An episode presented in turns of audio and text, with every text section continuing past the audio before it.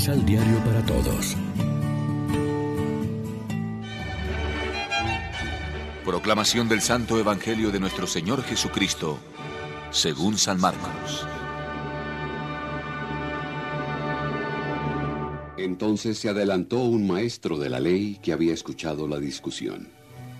Al ver lo perfecta que era la respuesta de Jesús, le preguntó a su vez, ¿Cuál de los mandamientos encabeza a los demás? Jesús le contestó, El primer mandamiento es, Escucha Israel, el Señor nuestro Dios es un único Señor.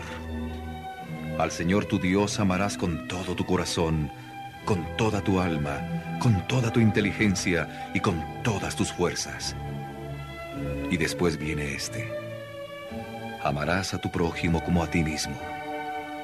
No hay ningún mandamiento más importante que estos. El maestro de la ley le contestó, Muy bien, maestro. Tienes razón cuando dices que el Señor es único y que no hay otro fuera de Él.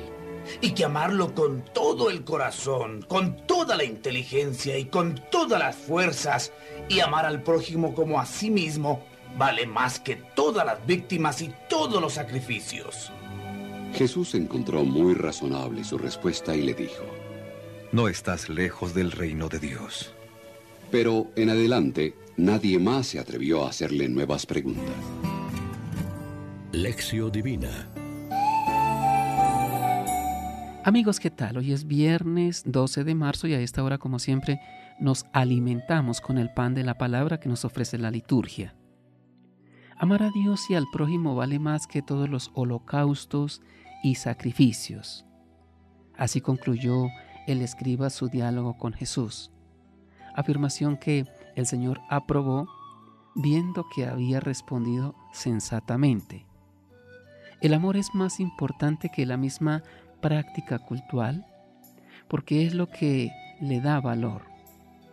Necesitamos sinceridad y valentía para examinarnos del amor que es lo central de la religión.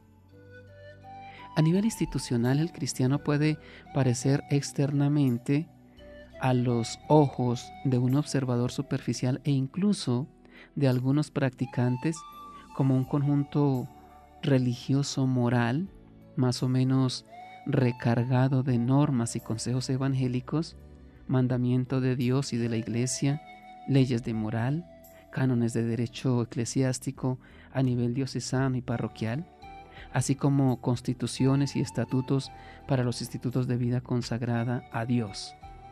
Ver solamente esto es quedarse en la estructura sin llegar a la vida que el Espíritu de Dios alienta en la iglesia. Por otra parte, a nivel de la existencia personal, familiar y social, cada uno de nosotros se siente en mayor o menor medida como piezas dispersas de un rompecabezas.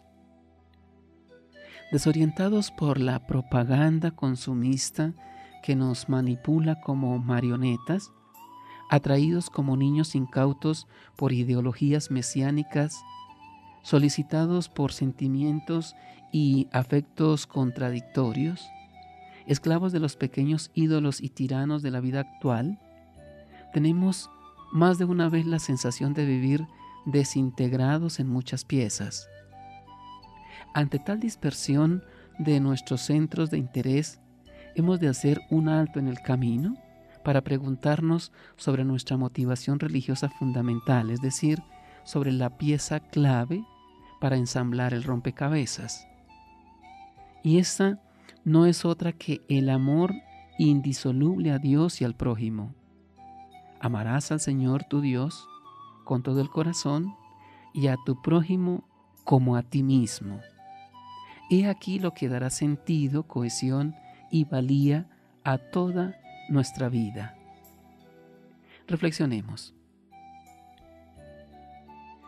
Ya a mitad del camino cuaresmal, estamos profundizando nuestra conversión a Dios y al hermano, avanzando por el camino de la fe y del amor.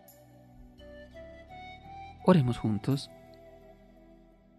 Concédenos, Señor, en este día de cuaresma, convertirnos totalmente al amor a ti y a los hermanos, queremos abandonar los ídolos de nuestro egoísmo, porque amar vale más que todos los holocaustos y sacrificios. Amén. María, Reina de los Apóstoles, ruega por nosotros. Complementa los ocho pasos de la Alexio Divina adquiriendo el emisal Pan de la Palabra en Librería San Pablo o distribuidores. Más información www.sanpablo.co Pan de la Palabra. Vive la reflexión.